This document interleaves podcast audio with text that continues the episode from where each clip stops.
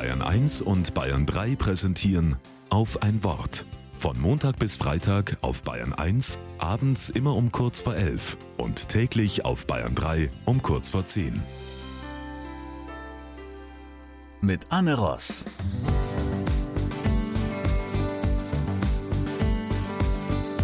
Mitten in der Nacht wache ich auf. Der Wind heult, die Fenster schlagen. Ich springe auf, um sie zuzumachen. Auf allen Seiten des Hauses blitzt und leuchtet es. Orkanartig fegt der Wind. Die Bäume vor dem Haus biegen sich bedrohlich zur Seite. Dann setzt der Regen ein. Im 90-Grad-Winkel schlägt er auf unser Schlafzimmerfenster. So ein heftiges Gewitter habe ich schon ewig nicht mehr erlebt. Unheimlich. Ich lege mich wieder ins Bett, höre dem Wüten draußen zu und habe ein seltsames Gefühl. Tagsüber hatte ich einen Konflikt in der Arbeit. Und jetzt fühle ich, wie sich draußen quasi für mich alles entlädt. Das Gewitter ist mein Gewitter.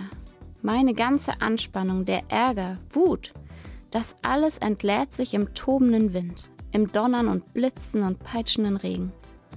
Ich bin ja geschützt im Haus.